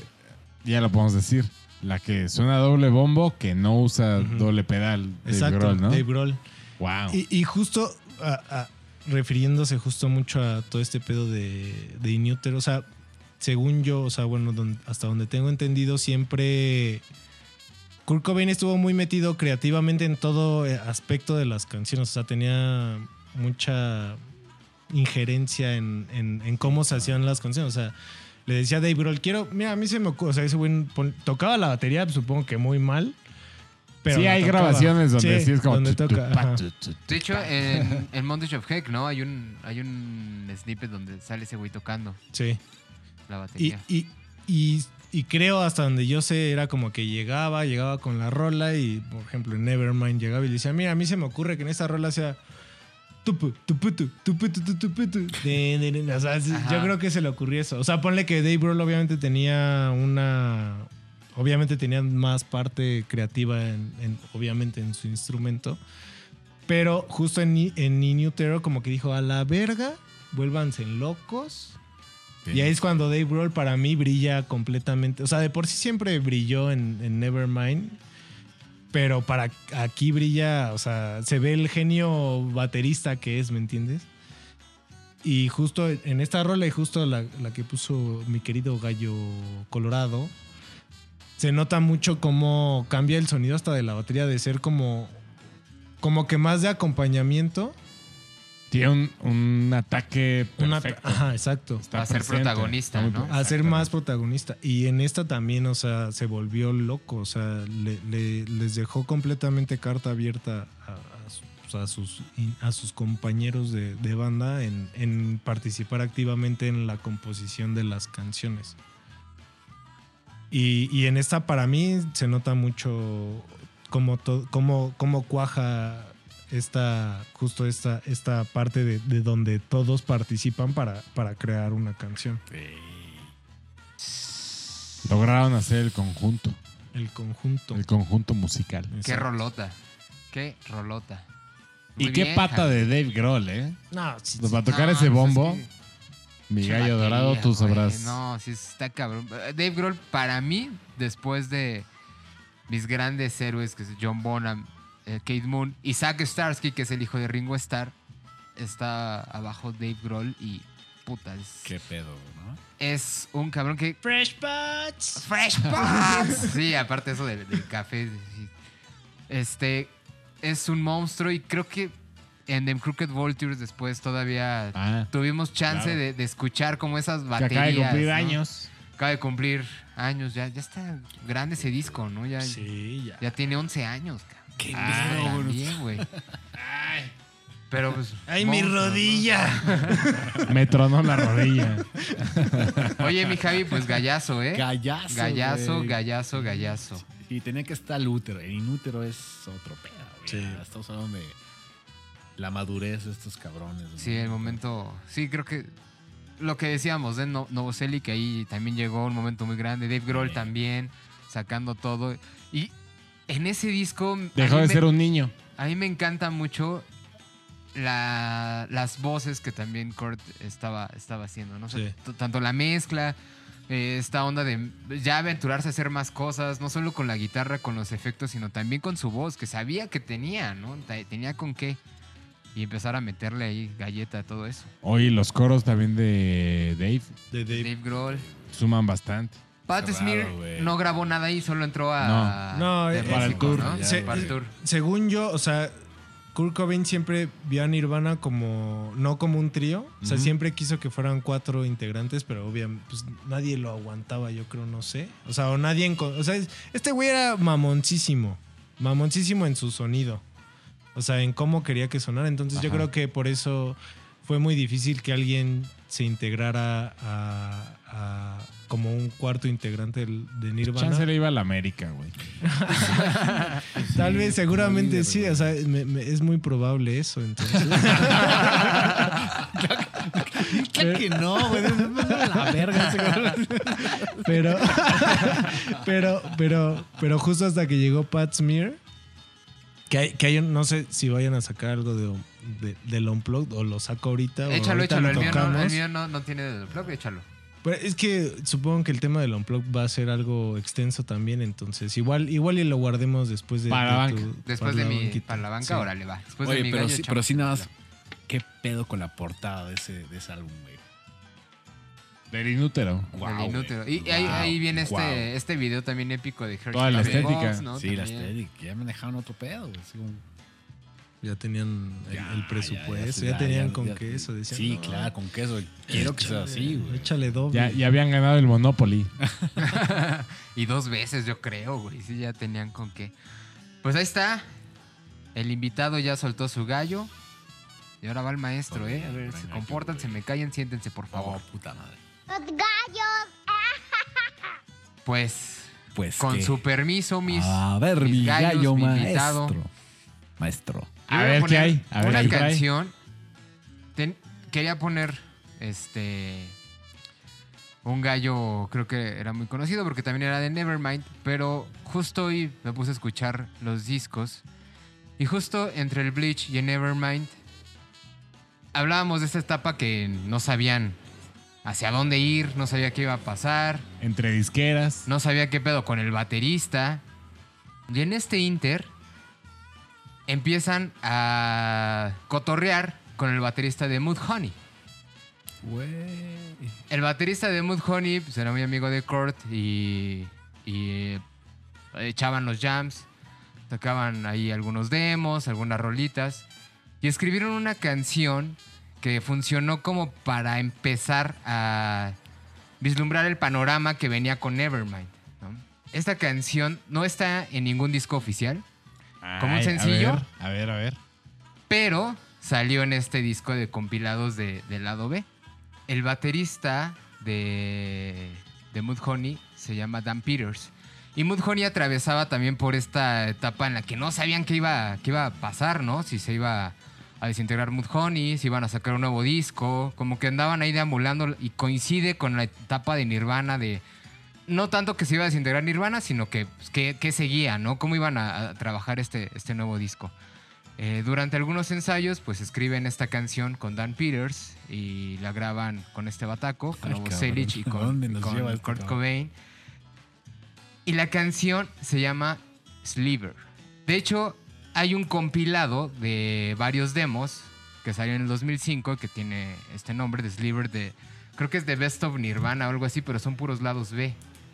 Es como un- unos éxitos, pero hay demos, hay como versiones acústicas de varias canciones. Y yo, para ponerles la rola, esto el gallo escucha, después les mandamos una foto, pero les traje algo para que lo escuchemos. Ay, ay, ay, qué trajo. A ver. Nos, Ay. tiene, nos tienen ascuas este cabrón. Ah, yo se lo No seas mamón, güey. Traigo un sencillo que el invitado en algún momento No me hizo favor de, de rolármelo para empezar mi colección de vinilos. Yo tenía uno, nada más. Y este fue el que detonó toda esa adicción de, de comprar vinilos. Y este vinil, bueno, cuando salió como sencillo en el 92, si no mal recuerdo, estaba disponible en tres colores. Eh, Estaba disponible en, en negro, en rosa y no me acuerdo ahorita qué, qué otro color habían sacado. Pero creo que nada más estaba limitado a mil copias. Entonces, en el 2010, ah, ahora que regresaban lo- los vinilos, pues sacaron esta reedición que este todavía trae allí el, el precio de, de, de Mix Up y todo eso. No mames. O sea, en su momento, no sé cuánto cuesta ahorita, esto costaba 80 pesos. Es una reedición del 2010. ¿Viejos pesos o nuevos pesos? No, pues, No, pues, bueno, los mil nuevos pesos. No, no- no te vayas tan atrás tampoco. Ese nos tocó a nosotros, ¿eh? Y estas madres se acabaron. Este año volvieron a sacar una reedición. No sé en cuánto esté ahorita ni dónde lo puedan adquirir, mis gallos escuchas. Ahí vamos a poner una foto en los comentarios. Pero aparte de Sliver trae ahí el lado B de, de Dive, que no sé si también sea parte de, de este compilado. No. No Según viene yo, en- no. en Según ninguna- yo- No, ningún sí, disco, sale ¿no? en el Incesticide. ¿Sí? Dive, sí. Pero creo Pero que en es el de otra lados B, ¿no? versión. Es otra versión. Sí, o porque había dos ahí. Hay, hay varias. Ah, es que este no lo he escuchado. Pero Dive sí sale en el Incesticide. Seguro. Y hay una, una, hay una cosilla que en el, en el vinil original, este, el que tengo aquí en mis manos, Gallo Escucha es un 7 pulgadas. En el original, al final de, de Sliver venía una conversación telefónica entre Chris Novoselic y no me acuerdo quién más. No, no me acuerdo si era con Dan Peters, que estaban hablando acerca de, de- de, pues, los planes que tenían para, para, para el disco. En una entrevista, después da- este Novoselic menciona que le hubiera encantado que Dan Peters se quedara en la banda. Todavía no estaba Dave Grohl. A él le hubiera encantado que el baterista de Mudhoney pues, se quedara en Nirvana. A mí, no sé, no sé si me hubiera gustado. Porque es- creo que Dave Grohl sí tiene un poquito más de, de idea. No, no, no a lo mejor técnica, como la tiene Dan Peters, pero creo que sí tiene más, Ya, más muy- ideas de sí. producción y todo No, eso. aparte ¿no? era un baterista súper. Es un baterista súper creativo. O sea, Me Sí. encanta Dave o Grohl en sea, las le- baterías. o sea, ajá, no se Con la va como. hecho en los al- Queens, en Them Sí. Crooked Vultures. Siempre, siempre se va Foo como a un, Fighters. a un pedo que. Como muy Ringo Starr, que tal vez no era como. No súper virtuoso, pero tenía unas ideas para, para crear las baterías completamente como pensando fuera un poquito de la caja, por así decirlo. Sí. Sí, para hacer sus, sus baterías. O sea, eran muy singulares de, de ese güey. O sea, pones otro baterista y lo y, y- y hubiera hecho otra co- cosa completamente distinta que tal vez sonaba sonaría como un poco se perdería se perdería un poco la batería en la rola De acuerdo. Es que justo creo que lo- los tres, fuera de Pat Smear, que también es un gran músico, creo que la presencia específica de estos tres individuos hicieron la mezcla perfecta exacto. para hacer Nirvana, lo que terminó siendo el Nevermind en gira y el Inútero, ¿no? Sí, todo el Pues- complemento, Pues ¿no? justo es lo, lo que hablábamos fuera de grabación. Que. Que, o Fuera sea, del aire. Fuera del aire. Que, que, o sea, Kurt Cobain no era un, un guitarrista virtuoso, o sea, en ninguno de los sentidos, ¿no? Pero Sí, una- no. era un guitarrista ultra creativo, o sea, no, no sé, o sea, era, en primer era un, era, eso sí era un dios de los riffs. Completamente. Sí, sí, sí. Sus riffs eran una cabronada. Los cantas casi todos. sin Ajá. pedos. Quintas, todas puras quintas, pero. Ajá. De Sí. eso que escuchas tres segundos y dices, ah, es No, Nirvana. Y, y- y justo lo que hacía este güey es en vez de meter la, la, la tercera, Ajá. la volaba. O sea, volaba esa nota y que se quedaba con, con la quinta. Y hacía que sonara una power chord súper, súper, súper conciso. Sí, de claro. una forma bien dura. Clavado en su sonido. Sí. Cómo explotar un amplificador y un, un par de pedales. Algo muy cabrón. Sí, estaba. Maestro, yo, yo te quiero contar rápidamente. Fue de las. o sea, la primera canción que saqué en el bajo fue Smell Like Teen Spirit. Y Tu Gallo fue mi segunda o tercera canción que saqué. Tiene un bajo muy cabrón, güey. A Y ahí se empieza a marcar. Como que 16, 17 años, cabrón. Ahí se empieza a ver esa tendencia de hacia dónde van los bajos, ¿no? Ya nada más cerrando lo de Novoselic y, y el baterista de Mudhoney, si iba a ser o no el bataco de Nirvana. Novoselic no quería que Nirvana se convirtiera en esa banda que iba a terminar otra. Si, si este Dan Peters se iba a Nirvana, Mudhoney hubiera terminado y ah, no sabemos qué tan... Es una banda de nicho, ¿no? Sí. Muchos a lo mejor muchos gallo escuchas no, no la conocen, éntrenle, pero sí es una banda muy, muy de nicho de, de la, de los noventas. En Muy buena. 2005 sacaron otro disco y siguen tocando todavía a la fecha. Y pues al final no se desintegró porque Dan Peters no entró a Nirvana, entró Dave Grohl, siguió Mudhoney, Nirvana pues no. Pero ahí está, mi gallo. Y pues para que le escuchemos en ese en No ese 7 mames, pulgadas a ver qué tal Hasta suena. Trajo su gallo físico. Sí. Quiero escuchar sí. eso, quiero Sí, escuchar eso en este momento, pero algo que, que- nada más para terminar es algo que, que hacía mucho Nirvana es como acompaña, se, se- se- se complementaban las líneas de bajo co- co- con, los riffs de guitarra, ¿no? Esta canción creo que es una de las mejores muestras que tiene de- del bajo, cómo va marcando la línea, cómo va cayendo en el acorde, en la nota, y la guitarra nada más va ahí acompañando, güey. Realmente no, no es importante, por decirlo de alguna forma, la guitarra en esta canción, sino la línea de bajo. Sí, la línea de bajo parte como muchas de las canciones de No- Nevermind, insisto. Como que eso fue lo que tuvo el Nevermind también. Y que creo que no está, o no tiene tanta justicia esa parte, ¿no? Como que no tiene tanto peso en, sí. Eh, en la gente que no es tan fan, pero que conoce Nevermind, ¿no? O sea, conoce los tracks, conoce los éxitos, los sencillos, Sí, pero güey. les hace falta, creo, desde mi punto de vista y, y- Salte y en mi ahí. experiencia, así con lo que he platicado con gente, le hace falta ese peso de, no tanto la batería, el bajo, El bajo. ¿no? Pues ahí está. Súper mi maestro. gallo. Los gallos. ¿Les gustó? Mi gallo. Maestro, te la rifaste. Qué bueno. Mucho, bueno. Qué bueno que les mucho, gustó. mucho. Gran línea de bajo, una vez más. No, Sí, sí, sí. cabrón. La llamada telefónica del final preguntando a Novoselic qué vas a hacer, es viernes. Hijo de su puta madre. ¿Qué va a ser? ¿Ontas? Ontas, así el Javi. Ontas, vamos al centro de salud. Y luego regresamos a las 6 de la mañana. Pero bueno, esa es historia de otro Eso es episodio. de otro podcast. Sí. Vamos a la banca. Antes de pasar a las Banca, votaciones y todo este relajito y así, eh, hay que hablar un poco de la banca porque este especial de Nirvana, pues se merece también que tenga su- sus rolitas ahí. A ver, gallo negro. Yo traía el litio.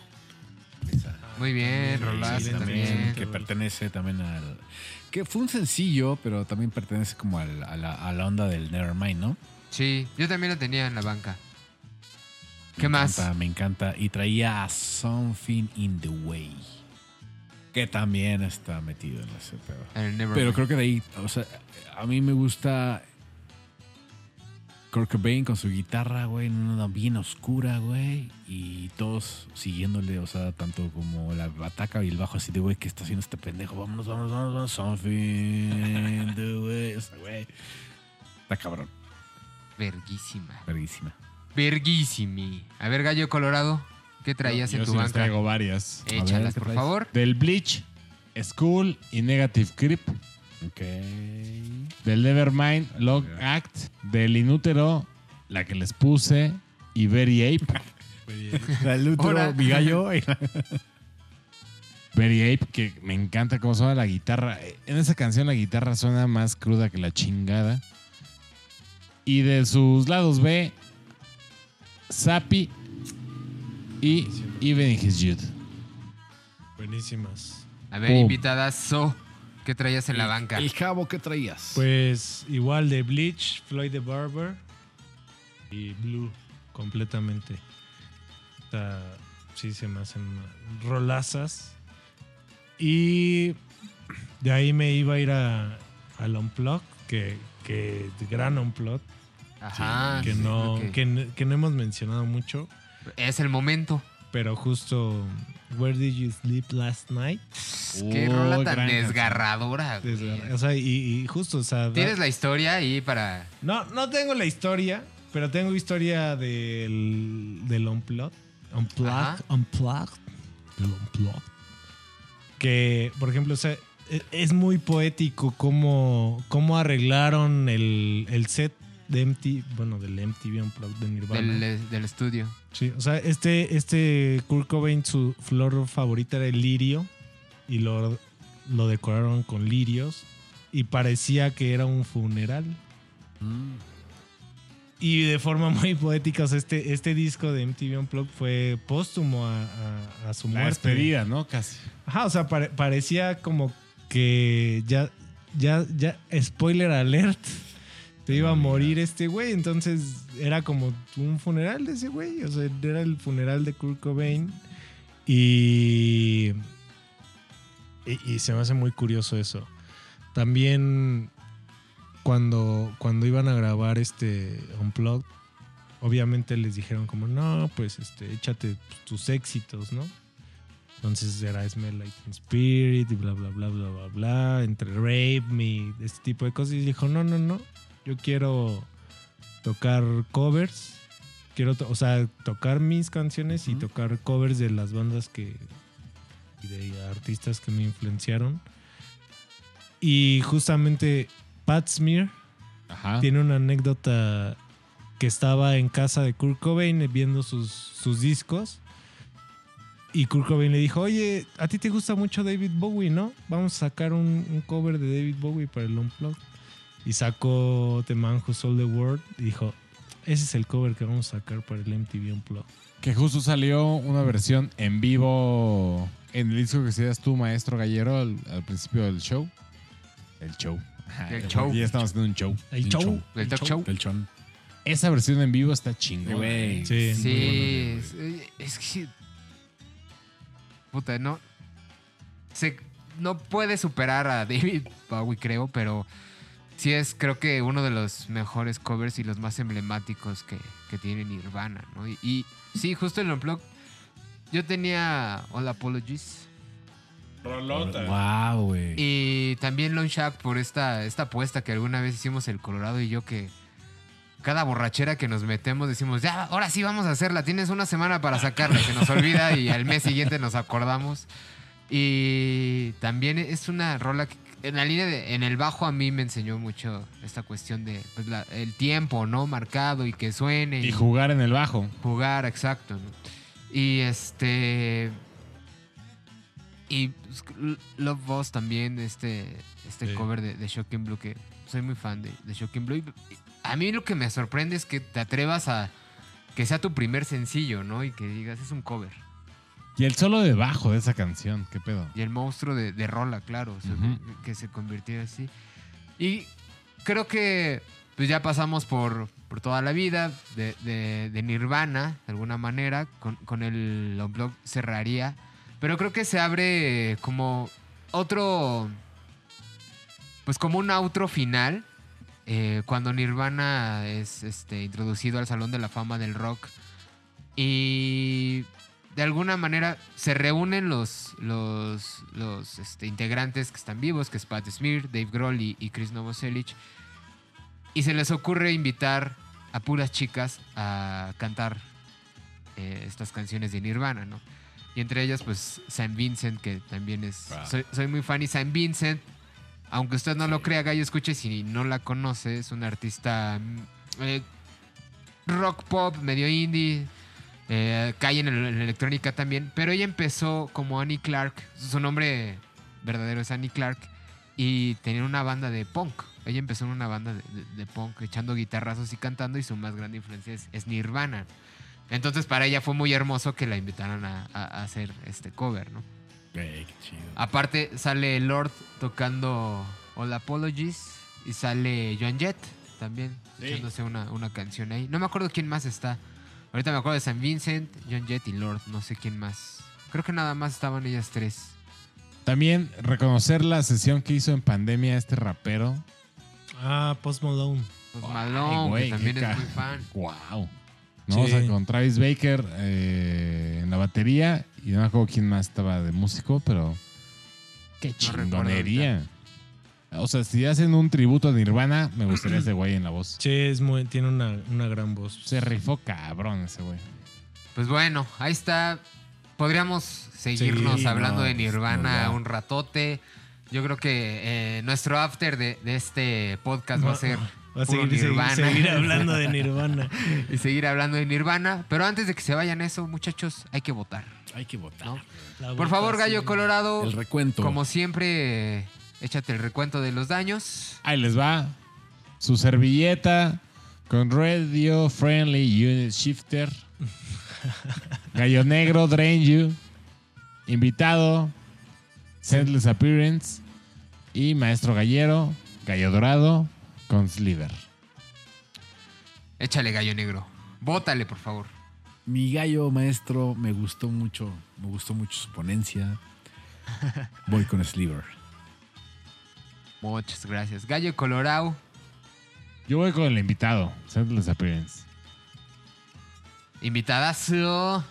Pues supongo que no puedo votar por mí. No. No, Esas pinche trampón. no, señor. Pues, güey, hasta, hasta- está bien en- padre, en la- en- hasta los presidentes pueden, o sea, los, los candidatos a presidentes pueden Sí, votar por ellos justo mismos. estamos tratando de hacer un cambio nosotros. El cambio No, empieza. no, vo- votaría por mi gallo colorado completamente. El radio. Sí. Híjole, Un, saludo, un saludo- ganamos todos. un saludo a la patrulla. Sí. Justo querías votar por ti y llegó la patrulla, cabrón. Nepotismo. Híjole. Detectado. No se va. Sí vienen por ti, ¿eh? seguramente. Están aquí afuera, ¿eh? Ese es el Tenemos Coppel. un momento muy incómodo. Es el Coppel. Mi voto va para el invitado. Eso. Y con eso tenemos Un ganador. un ganador que es Javi Javier. Dubi. El Javi Dubi. Javi. Bien. Se lleva la pelea del día de hoy. ¡Tin, tin, tin, tin! Muy padre, Perfecto. muy chingón. Nirvana es una banda que abre, o sea, cuando la escuchas, cuando tienes 13, 14 años y entras a ese mundo, dices, puta. Sí, o sea, es, es pa- vas para adentro, nada más. ¿Cómo te pasó esa parte a ti en tu... No, que, pues- que eres súper fan, güey? ¿Cómo te tocó, güey? ¿Qué, qué, qué pasó ahí en tu cabeza en ese momento? No sé, o sea, pues me la voló, o sea, completamente me voló el oír por primera vez Nevermind y meterme a, a toda su discografía, todas sus tres discos primero. Y, y de ahí pues me fui colgado de ahí, o sea, a- o sea, por Nirvana fue que empecé a, a amar la música como, como la amo ahora, ¿no? O sea, y creo que puedo decir que ahorita Nirvana no, no es parte de mi repertorio musical este, Del día a del día. día a ¿no? día, Sí. pero sí puedo decir que, que fue por el que empecé a, justo como, como dice el gallo colorado, que, que por él, por Nirvana empecé a, a- a- a apasionarme de tal manera que yo quisiera, de- o sea, que yo dijera, yo quiero hacer esto, o sea, yo, a pesar de que no lo hago, pero quisiera, o sea, hubiera querido como ser completamente dedicarme a la música, porque te marca de una manera, a mí me marcó de una manera muy, muy, muy, muy, muy fuerte. Gallo Colorado a ti. Güey, pues como les dije, yo me dediqué a la música por escuchar a Nirvana, güey. Como les dije en el momento del episodio, hay cosas obscuras de este vato, pero hay cosas muy chingonas que, que debemos de reconocer y es una banda que definitivamente no creo que es el icono de- del grunge. Hay bandas mucho más pesadas y que han hecho mucho más, que incluso siguen al día de hoy haciendo cosas cabronas. Pero por ser una banda tan, tan, tan Icónica. corta, tan corta en cuestión de tiempo, hay que aplaudirle y reconocerle. Que dejó un legado gigantesco. Sí. Muy cabrón. Un legado como para que el- Es la única le que hagan suena- un especial. Es la única que suena, Sí. es la única que suena en Mix FM. ah, sí, es Like Teen Spirit a cada rato, ¿no? Pues sí. O sea, no, no me ponen a Pearl Jam, no me ponen a Soundgarden, y mucho menos Claro. a las demás. Sí, Sí, exacto. Mud Honey. ¿Cuándo vamos a escuchar a Mud Honey en Mix? Nunca. Déjales escribo. A ver, escríbeles, por favor. Les pasa Eh, el no- máster. nos faltaron, bueno, Come As You Are y Sí, gran. In gran Bloom también Bloom. son, son, son unos tracks que... Box. sí. Heart-Shaped About a Girl. Chingo. About a. Girl, sí, no, yo- o sea, Poli, Gallo, escucha, si usted no ha escuchado a Nirvana, qué padre que por nosotros le vaya a Qué bonito. Ay, no creo, no creo que nadie que esté escuchando esto no haya escuchado a Nirvana. Si no escuchas a Mix y tienes 20 años, no has escuchado a Nirvana. Tal vez. No lo sé. es muy difícil. yo Y no es por que- hacerlos menos, ¿eh? güey. Escuchas nomás, creo que ya hay ¿Sabes qué? demasiado... Creo que a- ahora yo he visto que tiene como cierto revival muchas bandas o, o mucha música de los ochentas por series y todo esto. Y de alguna manera me, me ha tocado ver que con Pearl Jam y Nirvana o, o hasta Soundgarden, yo que tengo una preadolescente y un adolescente en la casa, sí, de repente es como de, ay, esa canción me gusta de Nirvana y dices, de, Y tú, ah, qué chido. Ah, huevo. ¿a Pues déjate enseño esto, ¿no? Y ya- Déjate, ya, se traigo- aburren y se van. ¿no? Déjate traigo una silla. No, Y sí. tengo tarea y se van. tengo que ver un K-drama. Ándale. Pero sí, está, está, este capítulo da para, para más y deberíamos hacer una segunda parte de Estaría algo de. Nirvana, ¿no? Sí. ¿Jaldas o qué? O lo que salió de jalo. Nirvana. O lo que salió de ahí, lo que se No, generó. Que sí hay, sí hay. está- no, pues eso ahí hasta para rascarle para adentro. El ombligo. Ah, caray. Para adentro. Ah, caray. Gallo Negro, ¿algo más que quieras aportar? O ya ¿Algo? se dijo todo. probablemente- No, ya se dijo todo, la realmente, pero este. sí, o sea, reafirmo mi punto. Es una de las bandas, es un fenómeno que se da muy pocas veces.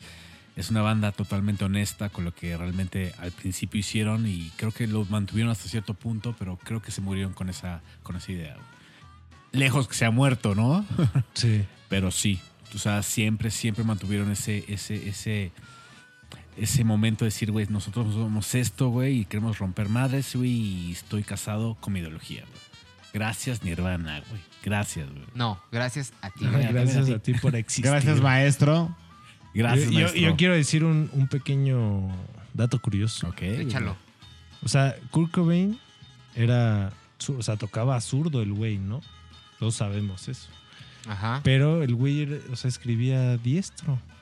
Güey. Sí. Como o tú. sea, escribía diestro. Sí, bu- bu- o sea, cagadamente. Yo, yo no soy zurdo, güey. O sea, yo, yo aprendí a tocar la guitarra zurdo porque dije, quiero tocar como Kurt Cobain y me aferré. Ok. O sea, me, me obligué. O sea, yo realmente no, no, no soy zurdo. O sea, bueno, Mira. según yo, según yo. No, no eres zurdo, güey, ¿no? O sea, no, yo, yo hago todo con... Yo tengo un amigo que, que es zurdo y aprendió a tocar diestro. Pero, pero es más normal eso, o sea, es normal Y le que dije, un- igual tocarías cabrón. Nomás por querer tocar como diestro. Si tocaras como zurdo, igual es lo mismo. quién sabe. No, pues ya, ya, ya lo he tratado y la verdad. Igual no podría vale ser. Javi Sale. Hendrix. Javi Hendrix. Javi Hendrix. Pero, y, y, y también como otro dato curioso, un saludo a la moto también. este, hay una película que no sé si conozcan que se llama Last Days, de un, es un director que se llama Gus Van Sant, Me gusta. que, que, que es este justo de los últimos días de Kurt Cobain. Y, Ah, y claro, y sí, tiene un guiño, sí, sí. tiene un guiño muy, muy bonito, muy padre hacia esta parte de este dato curioso que les, que les acabo de dar. El protagonista, o sea, como obviamente no, no, no tenía el varo para pagar los derechos sobre la historia de Kurt Cobain, entonces hizo algunas pequeñas modificaciones, pero metió un guiño muy bonito que, que el protagonista en vez de ser zurdo en guitarra, era diestro en guitarra, pero zurdo, pero escribía con su Ah, mano izquierda. O sea, metió ese guiño de, de voltear, o sea, invertir esa parte. Mira. No, Véanla, véanla. Vamos. Ahí Véanla, está la recomendación de, de Javi. Bueno, muchachos, Vámonos. hemos terminado. Javi, un placer. Un placer, Ya muchas, sabes que- muchas gracias. que te Gracias. quiero mucho. Sabes que Javi. te amo con todo mi corazón. Y Igual. ¿Cómo la pasaste? siempre. Muy ¿Cómo te la bien, pasaste? me la pasé muy bien. Es, es, es algo muy bonito poder compartir como, como toda, toda este, este gusto por la música, por fuera de Nirvana, ¿no? O sea, como compartir es- estos momentos de, de oír una canción para, para después hablar sobre ella o, o darle como un contexto antes. Está muy chingón, o sea, me, me gustó mucho. Qué chido, Javi. Pues te esperamos para el capítulo 2 Casa. de Para Nirvana, lo que, venga. quieran.